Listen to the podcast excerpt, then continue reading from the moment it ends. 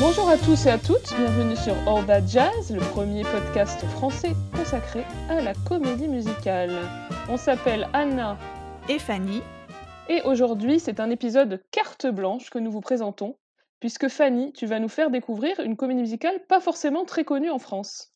Et oui, je vais vous parler de la comédie musicale Sunset Boulevard, donc une comédie musicale qui a été créée en 1991, qui a été composée par le célébrissime compositeur de comédie musicale Andrew Lloyd Webber, avec un livret et des paroles de Don Black et Christopher Hampton. C'est une comédie musicale en fait dont on a déjà parlé plusieurs fois, mmh notamment dans notre épisode de Q&A, parce qu'il me semble que je l'avais indiqué parmi mes comédies musicales préférées. Et aujourd'hui, ben, en fait, je voulais revenir un petit peu plus longuement sur l'histoire de cette comédie musicale, ses différentes productions, et aussi ben, vous redire pourquoi elle me plaît tant.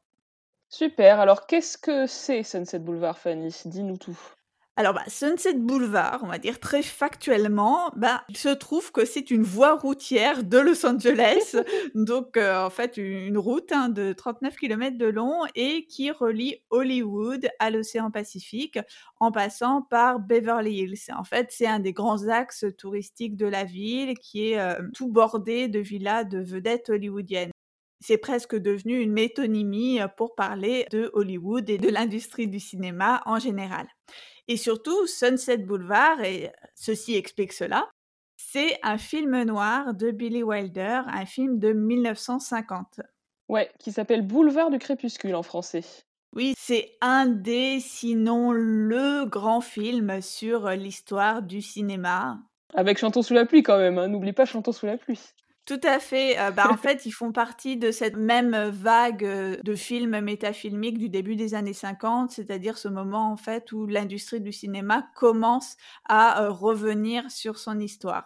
Donc c'est un film, un monument hein, de l'histoire du cinéma qui a eu 11 nominations aux Oscars et en a remporté 3 et que l'American Film Institute classe 16e dans le classement des plus grands films américains. Et c'est donc de ce film de Billy Wilder que la comédie musicale d'Andrew Lloyd Webber est adaptée. Alors, dis-nous de quoi ça parle, Sunset Boulevard Sunset Boulevard, ça raconte l'histoire de Joe Gillis, qui est un scénariste euh, un petit peu euh, sans le sou, si on peut dire, et euh, qui va se retrouver en fait par hasard dans la maison de Norma Desmond, qui elle est une ancienne vedette du cinéma muet, qui vit à présent recluse chez elle elle va parvenir à, le convaincre de rester à ses côtés pour travailler sur euh, le scénario d'un film qu'elle a imaginé et le film qui, doit en fait, selon elle, être euh, celui de son grand retour dans l'industrie du cinéma, son retour triomphal. Euh, au fil du temps, au fil de leur cohabitation, leur euh, relation devient, on dire, de plus en plus exclusive. Hein. Elle le tient de plus en plus sous sa coupe, mais lui, en fait, euh, ça l'arrange bien parce qu'il vit au crochet de, de, cette grande star.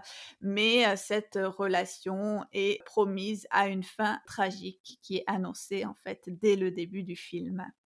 Oui, tout à fait. Un film vraiment exceptionnel hein, qu'on vous conseille également.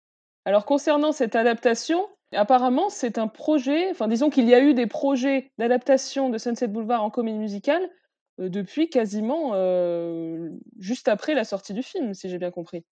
Oui, alors ça je ne le savais pas du tout, hein. je l'ai vraiment découvert à l'occasion de la préparation de, de cet épisode. Mais en fait, dès les années 50, on a eu un projet d'adaptation en comédie musicale projet d'adaptation d'ailleurs mené par Gloria Swanson, qui est l'actrice qui joue le rôle de Norma dans le film et qui d'ailleurs est elle-même une ancienne star du cinéma muet. Donc il y avait aussi quelque chose de tout à fait auto-parodique hein, dans, mmh. le fait d'avoir accepté de, jouer ce rôle.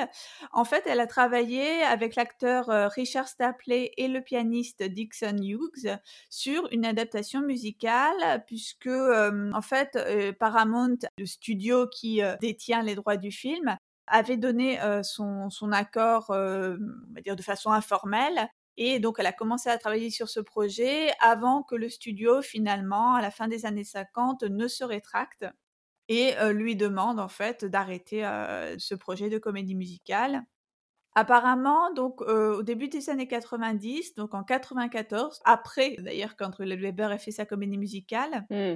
Dixon Hughes a fait une pièce sur cette aventure en fait de travailler sur ce projet de, comédie musicale de Sunset Boulevard, une pièce qui s'appelle Swanson on Sunset et qui intègre une partie de ce sur quoi ils avaient travaillé à l'époque avec Gloria Swanson. Et j'ai vu également que aujourd'hui, en 2020 en fait, donc tout à fait actuellement, il y aurait également un film documentaire en cours sur cette, cette aventure et ce Sunset Boulevard musical qui n'a jamais, jamais vraiment eu lieu en fait. C'est méta de chez méta. Ça va bien avec le film. c'est clair.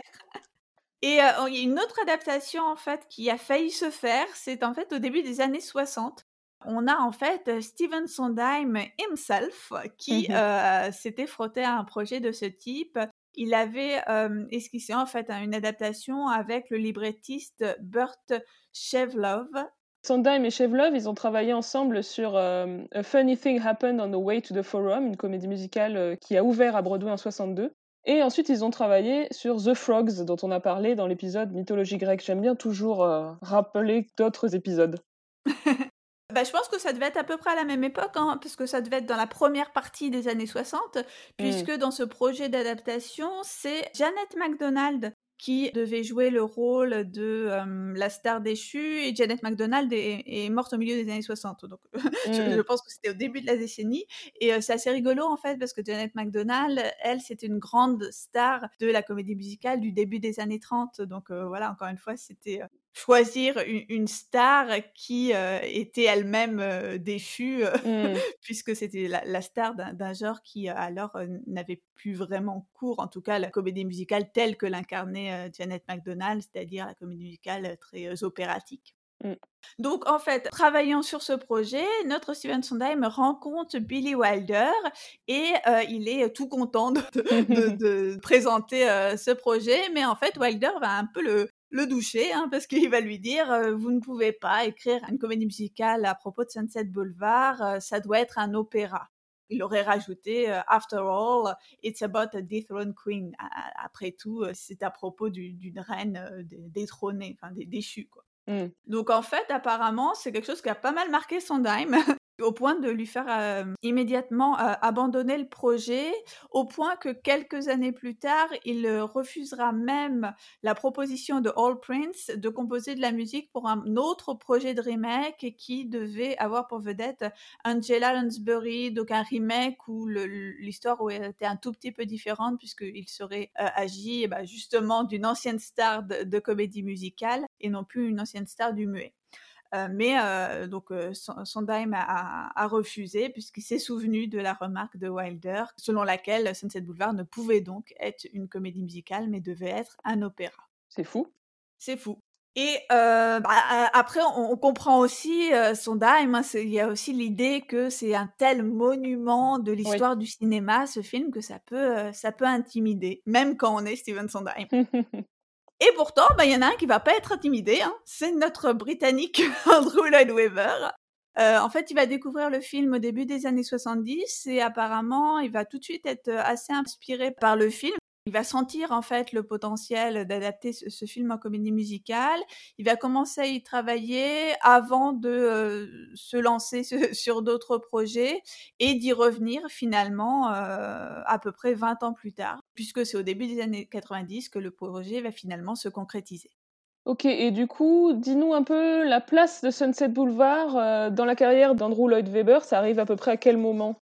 Bah, justement, au début des années 90, ça va être après les très grands succès euh, d'Andrew Lloyd Webber. Il va vraiment être au, sommet de sa carrière, hein, puisque pour vous donner quelques repères, on va dire temporels, parmi les comédies musicales les plus connues de Lloyd Webber, on a Jésus-Christ Superstar, donc il fait donc au début des années 70, Evita en 76, Cats en 81 et Le Fantôme de l'Opéra en 86. Donc mmh. il y a une série de, de, méga succès euh, populaire. et donc, à ce moment-là, Andrew Lloyd Webber, c'est un peu, on va dire, l'homme qui transforme en or tout ce qui touche. Mmh. Et c'est sans doute pour ça aussi qu'il réussit à obtenir les droits d'adaptation de, de, la part de Paramount. Alors, du coup, apparemment, il y a eu quand même un certain nombre de versions. Donc, fais-nous un peu l'historique de Sunset Boulevard. Quand il commence à travailler sur le projet, donc en 91, Andrew Lloyd Webber, il va demander à Amy Powers et Don Black d'écrire des paroles. Donc ça donne une première version mais une version un petit peu expérimentale qui va être jouée au festival de Sinmonton j'ai découvert l'existence de, ce festival, encore une fois, à l'occasion de la préparation de cet épisode. Et le festival de Mountain, c'est en fait c'est le festival d'Andrew Lloyd Webber himself, dans sa maison de campagne. Voilà, il, a, acheté un domaine suite au succès de ses premières pièces. Et il se sert de, ce festival à la fois pour promouvoir d'autres œuvres, d'autres artistes, des œuvres en création, mais aussi, en fait, tous ces grands succès ont commencé dans, dans ce festival qui sert aussi à, rameuter en fait les investisseurs potentiels, même quand le projet n'en est qu'à ses tout débuts. Euh, donc c'est en fait le, cas de Sunset Boulevard lorsqu'il est présenté pour la première fois cette année-là.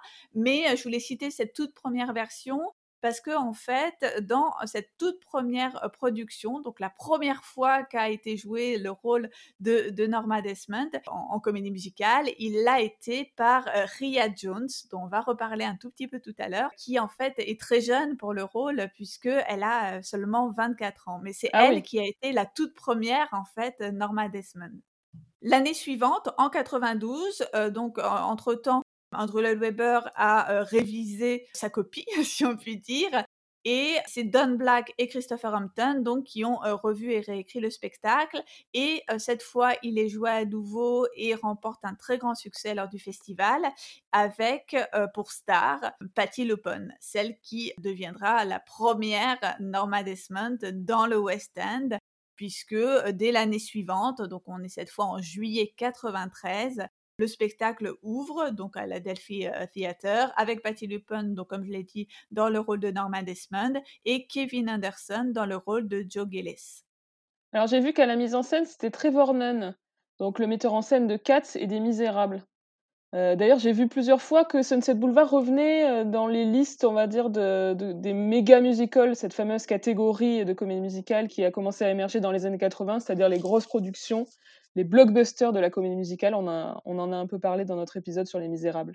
Oui, parce que ça va être donc à la fois un très très gros succès public, d'ailleurs surtout public, puisque la critique va faire un petit peu la moue devant mmh. certains aspects du spectacle, notamment l'idée que Andrew Lloyd Webber aurait un petit peu enlevé de la finesse et du cynisme qui était celui du, film de Billy Wilder. Bon, mmh ça nous étonnera, on va dire, pas trop de la part d'Andrew Lloyd Webber.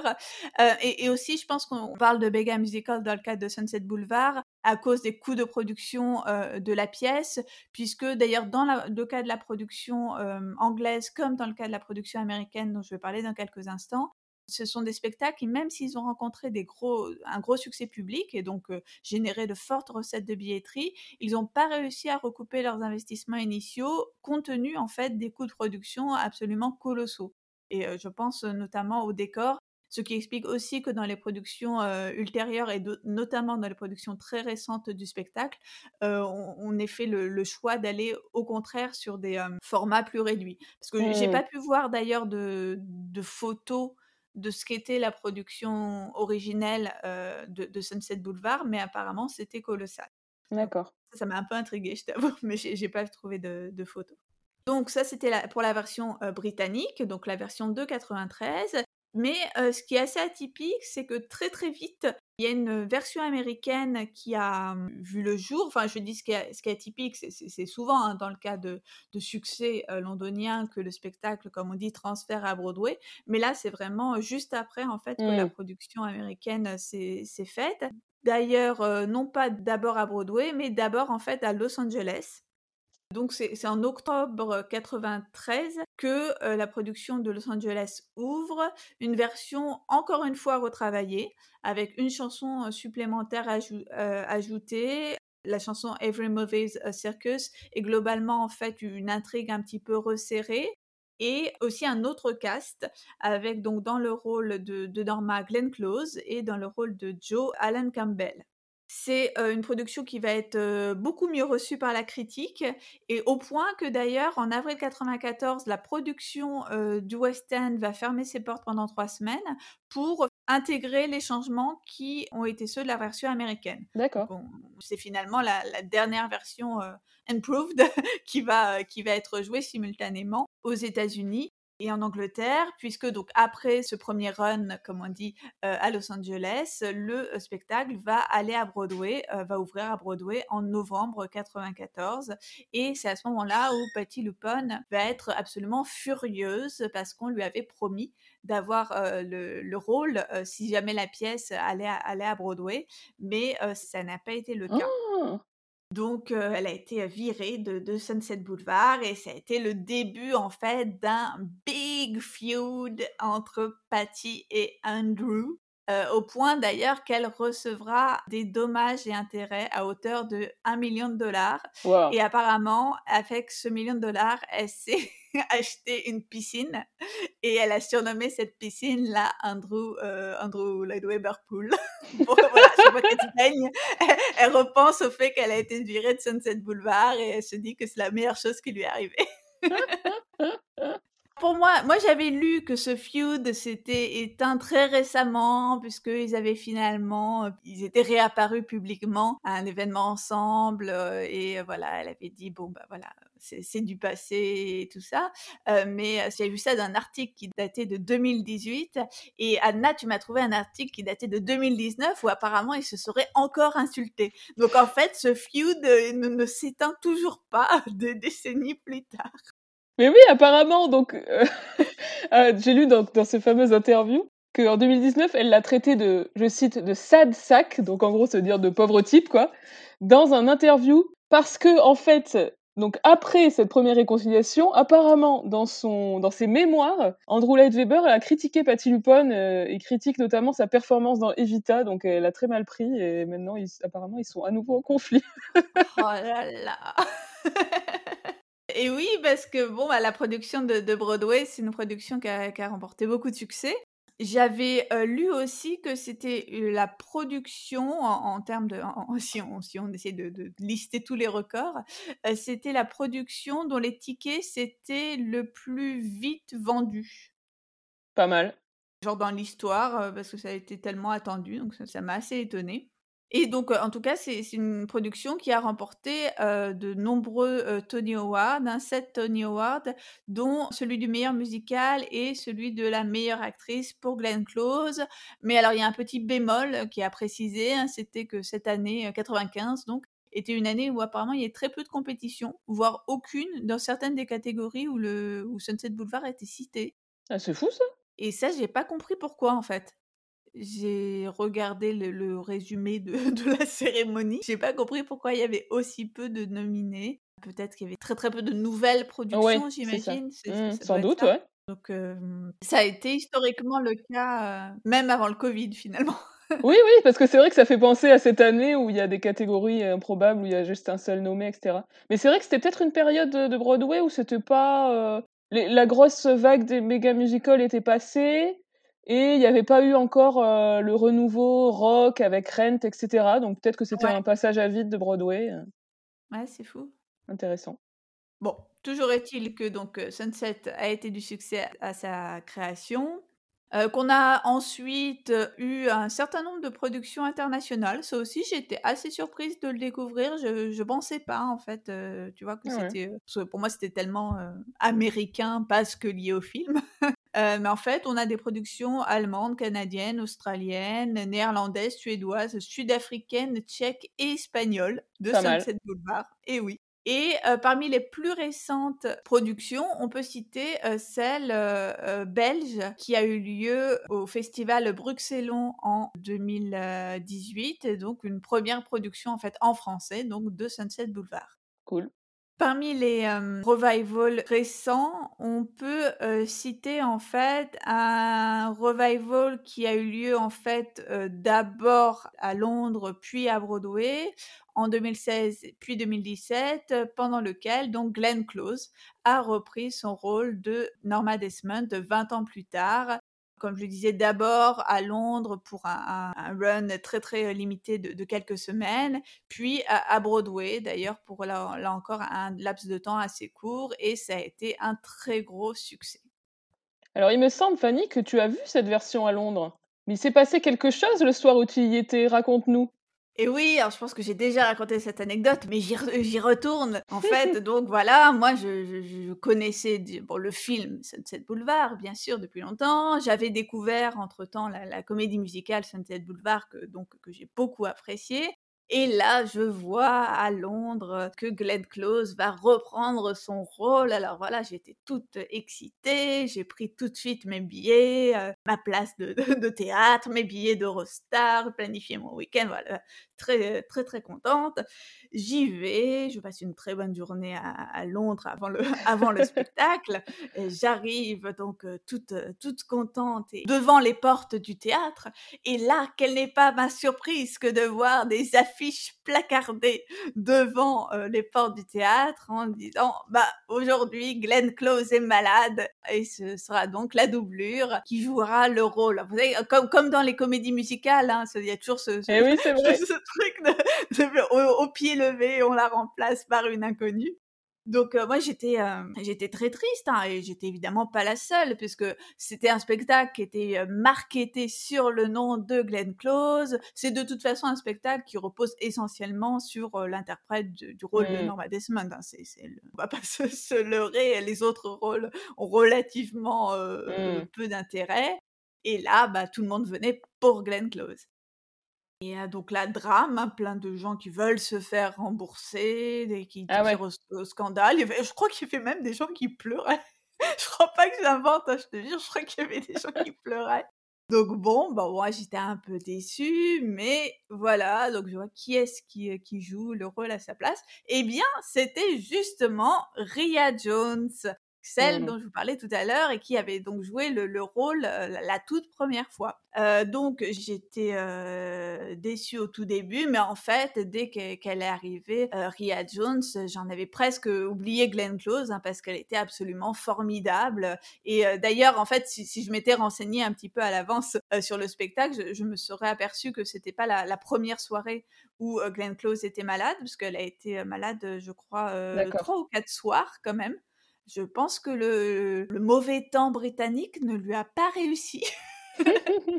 Et en fait, donc c'était pas le premier soir, mais le premier soir, Ria Jones avait vraiment eu une, standing ovation euh, de dingue. Et d'ailleurs, le soir où j'y étais aussi, hein, mais on va dire qu'elle elle, avait déjà euh, conquis le, public londonien depuis quelques soirs. Et donc, c'était vraiment super, hein, euh, performance exceptionnelle.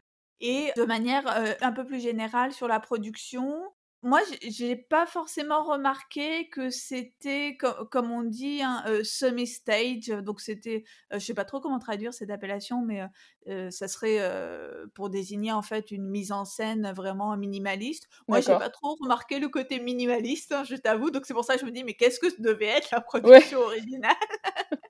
Euh, j'ai trouvé ça très beau et qu'on se représentait bien en fait tout le luxe des studios, même si évidemment il n'y avait pas euh, effectivement des masses de décors sur scène.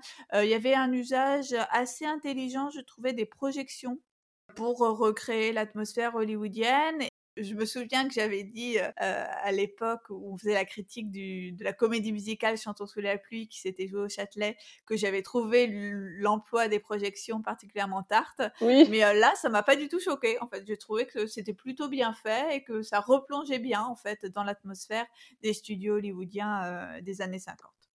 Et oui, je voulais juste préciser en fait que c'était suite à ce remplacement que Ria Jones avait été repérée en fait par Jean-Luc Choplin du théâtre du Châtelet. Et c'était ça en fait qui lui avait donné l'idée de la caster ensuite dans la comédie musicale 42nd Street qui s'est jouée à qui s'est jouée à Paris. Et aussi que suite à cette on va dire cette reprise convaincante du rôle, elle a été Norma pour une version tournée en fait qui a eu lieu à travers le Royaume-Uni. Trop bien, c'est complètement mérité. Voilà. Alors, parle-nous plus en détail de, de, la pièce de Sunset Boulevard, son style, euh, son écriture, tout ça. La structure, déjà, il faut souligner que globalement, c'est très proche du film, en fait. Billy Wilder, qui était présent d'ailleurs à l'ouverture de la pièce à Londres, avait dit la meilleure chose qu'ils ont faite, c'était de, de laisser le, le, script tranquille, enfin de ne pas toucher au mmh. script du film parce que ça, colle vraiment beaucoup au film. D'ailleurs, j'avais vu revu le film relativement récemment, en tout cas après avoir vu la comédie musicale sur, scène, et ça m'a marqué combien c'était c'était proche en fait du, du film initial. Et surtout, ça reprend en fait la structure en flashback du film, puisque c'est un, film aussi très célèbre pour le fait que, comme plusieurs autres films noirs célèbres, hein, c'est un film qui est donc raconté euh, sous forme de flashback. Donc on voit le début et on, comprend euh, ensuite comment on en est arrivé là. Et c'est un film qui est raconté en fait par le personnage de, Joe qui donc lance en fait un petit peu le, récit. Et cette structure en fait c'est quelque chose de très cinématographique en soi. Le flashback et aussi la, voix off, hein, si on peut dire. Euh, donc c'est assez inhabituel pour une, une œuvre sur scène. Ouais, c'est vrai. Donc du coup, bon là je vais dire un truc, si vous voulez vraiment rien savoir sur Sunset Boulevard, bouchez-vous les oreilles ou avancez d'une minute dans le podcast, mais c'est vraiment le tout début. Hein. Ça commence comme le film euh, sur la mort euh, de Joe, enfin du narrateur euh, protagoniste, c'est pareil quoi. Oui, ça commence même en fait très précisément par la même scène, voire même on pourrait dire le même plan, même si c'est un peu bizarre de parler de plan au théâtre, c'est-à-dire qu'on voit un corps qui flotte dans une piscine. Mmh. Si on parle un, petit peu plus en avant de la façon dont, le récit est articulé, euh, c'est un, une comédie musicale qui n'est pas euh, sung through à proprement parler, mais qui l'est presque en fait, au sens où on a de très nombreuses chansons et que les parties théâtrales qui sont entre les morceaux sont relativement courtes. Et euh, d'ailleurs, parmi les deux gros enregistrements qui existent, à savoir la production originale de Londres et celle de Los Angeles. Moi, j'ai une petite préférence pour celle de Los Angeles parce que il me semble qu'on entend un petit peu plus les dialogues avant et après les, numéros et du coup ça donne une vue assez complète du spectacle. Bon même si évidemment il en manque un peu mais tu vois on se, rend vraiment pas mal compte de la structure du récit comme ils ont laissé un petit peu de ces parties dialoguées on, peut noter aussi que c'est une comédie musicale qui est très peu dansée, comme plusieurs des comédies musicales d'Andrew Lloyd Webber, à la, grosse exception de, Cats, hein, on va dire, mais comme Fantôme, c'est relativement assez peu dansé, à l'exception de quelques scènes de foule, en fait, on va dire. Et pour ce qui est du style de la musique, alors c'est vraiment une musique, là encore, comme souvent chez Andrew Lloyd Webber, très ample, pleine d'emphase et qui là encore colle plutôt bien avec tout ce faste de l'âge d'or des studios hollywoodiens qu'on essaie vraiment de, faire renaître sur scène. On pourrait même parler d'un style un petit peu symphonique qui évoque justement le style symphonique qui était en vogue au moment de l'âge d'or des studios. Apparemment, Andrew Lloyd Webber aurait emprunté plusieurs morceaux à une comédie musicale qu'il avait fait précédemment, ce qu'on appelle un mini musical, composé en 86, qui s'appelait Cricket qui avait été écrit avec Tom Rice et qui avait été écrit à l'occasion des 60 ans d'Elisabeth II, rien que ça. Et en fait, de ce cricket, apparemment, il avait utilisé une partie des airs pour le musical euh, Aspect of, Love, qui était son musical précédent euh, Sunset Boulevard, c'est un musical de, 89, et donc l'autre partie de, Cricket se retrouve dans Sunset Boulevard. En moi, ne connaissant pas Cricket, je peux pas vraiment dire, mais euh, donc apparemment il a recyclé une œuvre précédente, mais en tout cas, on peut noter assez distinctement dans Sunset Boulevard la tendance d'Andrew Lloyd Webber à l'autoplagiat avec des similitudes plus que troublantes en termes de mélodie entre Sunset Boulevard et le fantôme de l'opéra. je pense par exemple, ben, il y a vraiment plusieurs exemples possibles, hein, mais je pense par exemple entre les chansons As If We Never Say Goodbye dans Sunset et Wishing You Were Somehow Here Again dans Le fantôme de l'opéra.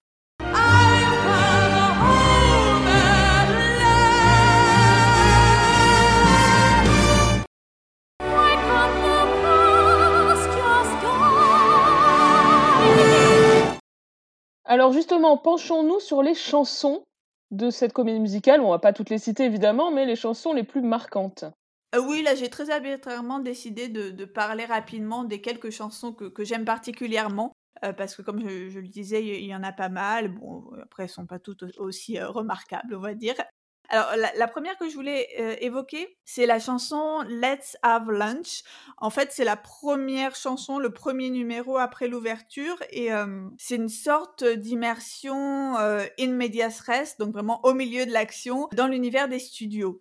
en fait, on voit Joe en train de, galérer dans l'effervescence des studios pour trouver le bon interlocuteur, pour avoir du boulot et aussi se faire payer les, les boulots précédents réalisé.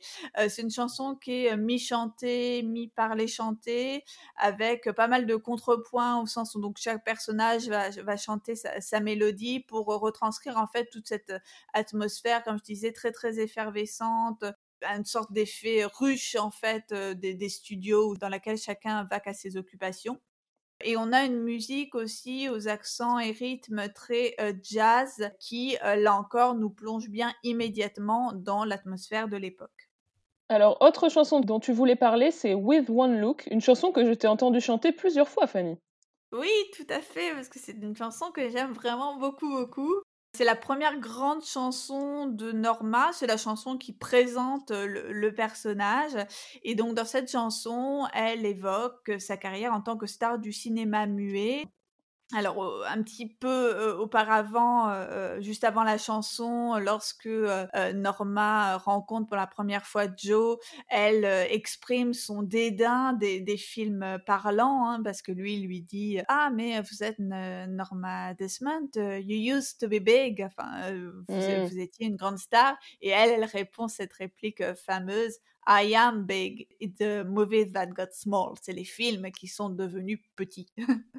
donc, euh, dans cette chanson, donc With One Look, elle va montrer tout le, elle va faire l'éloge en fait du cinéma muet et de cette capacité à provoquer des émotions chez les spectateurs par le seul pouvoir de son regard. Hein, with One Look. C'est une chanson en fait très lancinante, comme les, également d'ailleurs l'autre grande chanson de, Norma dont je parlerai tout à l'heure, As If We Never Say Goodbye. Dans ces chansons, ce qui va être primordial pour la star qui les interprète, c'est de combattre en fait la monotonie de ces phrases extrêmement lancinantes et mmh. de montrer en fait toute la majesté du, du, personnage en étant à la fois très grandiose mais pas non plus grotesque. C'est un petit peu, je trouve, la limite hein, de ce personnage, ou en tout cas le danger quand on interprète Norma, c'est d'être pathétique, mais pas grotesque, parce que c'est un personnage qui est très digne. On, doit comprendre en fait qu'elle est une star extraordinaire qui a tout perdu, mais qui a sa fierté et qui cultive en fait le, souvenir de sa gloire passée. Donc c'est, je pense que c'est facile de, sombrer dans, quelque chose de, d'un peu ridicule si on en fait vraiment trop dans le style je mime la star du cinéma muet. Je sais pas si, tu vois ce que je veux dire. Tout à fait. Autre chanson dont je voulais parler, c'est la chanson The Lady's Paying c'est le moment en fait où Norma a dépêché les meilleurs tailleurs pour relooker Joe à l'occasion de son anniversaire. C'est un numéro très enlevé, très parlé chanté, assez léger, donc il détonne aussi avec pas mal des mmh. autres numéros de la pièce. C'est un numéro aussi assez cinématographique au sens où voilà, c'est des échanges rapides entre personnages, un petit peu comme Let's Have Lunch d'ailleurs. On, est dans quelque chose de, très enlevé, hein, comme je disais tout à l'heure. Et on comprend aussi, j'aime bien aussi ce, numéro parce que c'est là vraiment qu'on comprend que Joe, ben, il en profite carrément de, la situation, hein. il qu'il est assez clairement devenu le, gigolo de, de Norma. Voilà, c'est avoué sans demi-mot, on va dire, dans cette chanson. Alors ensuite, la chanson titre, Sunset Boulevard, donc. Oui, je voulais juste la signaler parce que c'est le, donc le grand numéro du premier rôle masculin. Euh, mais en vrai, c'est une chanson qui, je trouve, a pas beaucoup d'intérêt, mais sinon peut-être qu'on pourrait dire qu'elle est notable dans la platitude de ses paroles, et notamment les, les rimes riches faites du même mot qui est répété à chaque fin de verbe, parce qu'on a Sunset Boulevard, ta ta boulevard, un truc Et qui est le parolier de Ah oui, oui, c'est pas Andrew. À chaque fois, j'accable Andrew, mais euh, c'est- c'est- ce n'est pas Andrew, c'est euh, euh, Don Black et Christopher Hampton, mais je, Voilà. je- je ne sais pas euh, lequel des deux est responsable de, de ces rimes. Pour terminer, tu voulais parler de la chanson qui est clairement la plus célèbre de ce show, c'est As If We Never Said Goodbye.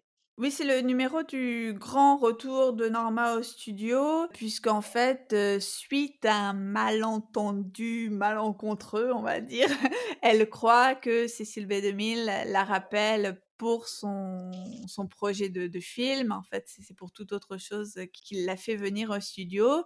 Mais donc, elle, elle revient euh, en étant dans son esprit une reine euh, triomphante. hein. Enfin, on voit surtout en fait le déni de réalité dans lequel est le personnage, puisqu'elle n'est pas reconnue euh, par grand monde, parce que d'ailleurs lorsqu'elle veut passer les fameuses portes iconiques du studio Paramount, euh, le portier au début ne, ne la reconnaît pas puisque c'est c'est un jeune, une jeune recrue, et donc elle fait appeler un ancien portier euh, qui euh, lui la connaît en Mm. disant mais dites à votre jeune, jeune collègue que sans moi il n'y aurait pas de studio Paramount. Là encore c'est une réplique hyper hyper connue du film une réplique que j'adore. Mm. Donc elle va croiser euh, des, des techniciens sur, euh, en, se frayant hein, dans, dans les plateaux de, de tournage. Et après, elle va chanter en fait cette chanson As If We Never Say Goodbye sur un plateau désert. Et euh, donc c'est en fait un, retour à la maison qui se fait aussi dans cette intimité du plateau qui lui appartient à elle seule. Et euh, là encore, en fait, ça va jouer sur la capacité de l'interprète à faire renaître ses souvenirs à partir des objets qu'elle voit sur le plateau. Donc, elle désigne les différents éléments d'un plateau de cinéma et, et comment, dans, dans, son souvenir, euh, ça les transforme en fait en, en, en, choses merveilleuses. Là encore, un numéro très lancinant. Donc, on doit combattre la répétition de mêmes phrases longues sur la même mélodie et un numéro aussi très, très, très émouvant. Euh, je voulais juste mentionner que cette chanson était chantée par Kurt dans Glee, dans la saison 2, l'épisode 18. C'est justement un moment où Kurt revient donc au lycée McKinley après avoir passé quelques temps dans, dans, un autre lycée. Donc il y a cette même idée de retour à ce qu'on a connu et on a Kurt qui déambule dans le lycée, l'auditorium, les couloirs, la salle de répétition, etc. C'est un moment plutôt joli. Mmh, et plutôt touchant aussi, hein, qui joue complètement sur la, la, même veine nostalgique en fait, ouais. de, de, cette chanson. Alors, je voulais euh, simplement euh, rappeler, c'est une partie que j'ai intitulée Pourquoi je kiffe tellement cette comédie musicale? euh, en fait, je voulais redire deux petites choses. D'abord, bah, sur l'univers des studios. Moi, ça m'étonne pas tellement qu'il y ait eu des projets d'adaptation en comédie musicale si tôt après la sortie du, du, film en 1950, parce que c'est un projet qui, enfin, c'est un film qui suscite tellement l'imaginaire par tout ce qu'il véhicule sur la mythologie de, des studios hollywoodiens que ça en fait un, parfait euh, sujet pour une comédie musicale parce que je pense pour les comédies musicales euh, elles se déploient d'autant mieux qu'on est sur des, ces sujets particulièrement riches qui font appel à notre imaginaire et, et là on, on, est totalement dans ça. Donc on fait renaître ce, ce, cette ambiance des studios. Donc euh, moi évidemment c'est un peu les mêmes raisons pour lesquelles j'adore Chantons sous la pluie hein, parce qu'avant tout c'est un film sur le cinéma. Bah, c'est pareil pour, pour Sunset Boulevard Mm. et je pense que c'est une matière idéale en fait pour, euh, pour la comédie musicale, qui est un genre hein, qui, par définition, célèbre euh, le spectacle. Donc, euh, je voulais dire qu'un des grands aspects, une des grandes raisons pour laquelle j'aime tant Sunset Boulevard, la comédie musicale, c'est que ça nous replonge dans cette atmosphère des studios hollywoodiens que j'aime tant. Et je voulais aussi évoquer le personnage de, de, Norma. Je trouve que c'est un très beau rôle. Hein. C'est aussi pour ça que j'ai personnellement essayé de chanter euh, un certain nombre des, des, des chansons. Euh, je trouve que c'est un rôle qui à la fois est très plaisant à, à jouer parce qu'on peut en, en, faire des tonnes, mais euh, tout en essayant de, de garder une certaine subtilité. Et c'est un personnage, je pense, un peu plus complexe qu'il n'y paraît euh, au prime abord, puisque voilà, elle a un petit peu cette euh, fêlure qu'on comprend aussi euh, au fil du film, d'ailleurs, comme de la comédie musicale. Hein. C'est un personnage, je pense, dont la complexité ne se révèle qu'au fur et à mesure, parce qu'au début, on peut juste se dire, mais elle est complètement fêlée, et mmh. c'est tout. Quoi. Je voulais dire un mot aussi des interprétations de Glenn Close et de Patti LuPone. Non que j'estime qu'il faille absolument choisir un camp entre les deux, mais je trouve que justement, à choisir entre les deux, je, pense que malgré tout, l'interprétation de Glenn Close me semble légèrement meilleure. Ok.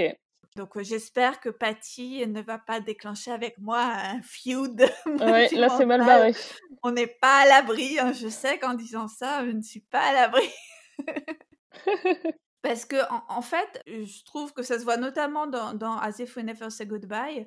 Patty Lupone, elle fait trop du Patty Lupone au sens où ça devrait être toujours très beau, très systématiquement vibré. Tu sais, son, son vibrato qu'elle fait vraiment à toutes mmh. les sauces. Et en fait, ça combat pas tellement hein, ce côté mécanique de la mélodie et de la chanson. Tandis que Glenn Close, qui, sans doute parce qu'elle est moins absolument virtuose dans le chant, le joue un peu plus justement, à mon sens. D'accord. Enfin, je dis ça parce que j'ai quand même pas mal écouté les, les deux versions et je pense que c'est quand même plus subtil dans l'interprétation de Glenn Close que, que de celle de, de Patti LuPone. Et d'ailleurs, Ria Jones était aussi dans une certaine subtilité, une certaine retenue en fait, par rapport à, à Patty qui, bon, on la connaît Patty, hein. Elle, en fait des caisses. Hein. c'est ça, on peut le dire. C'est pour ça qu'on l'aime, hein, c'est sûr. Mais... C'est aussi pour ça qu'on l'aime. pour finir, les projets d'adaptation de cette histoire euh, ben, ne sont toujours pas finis puisqu'il y a un projet de film donc adapté de la comédie musicale Sunset Boulevard. Et oui, euh, en fait, euh, dans la veine des films Airspray, Sweet Charity ou encore La Belle de Moscou, hein, donc des œuvres qui ont été d'abord des films, puis des comédies musicales sur scène et qui sont devenues des films mmh. musicaux, on a donc un projet de film musical autour de Sunset Boulevard.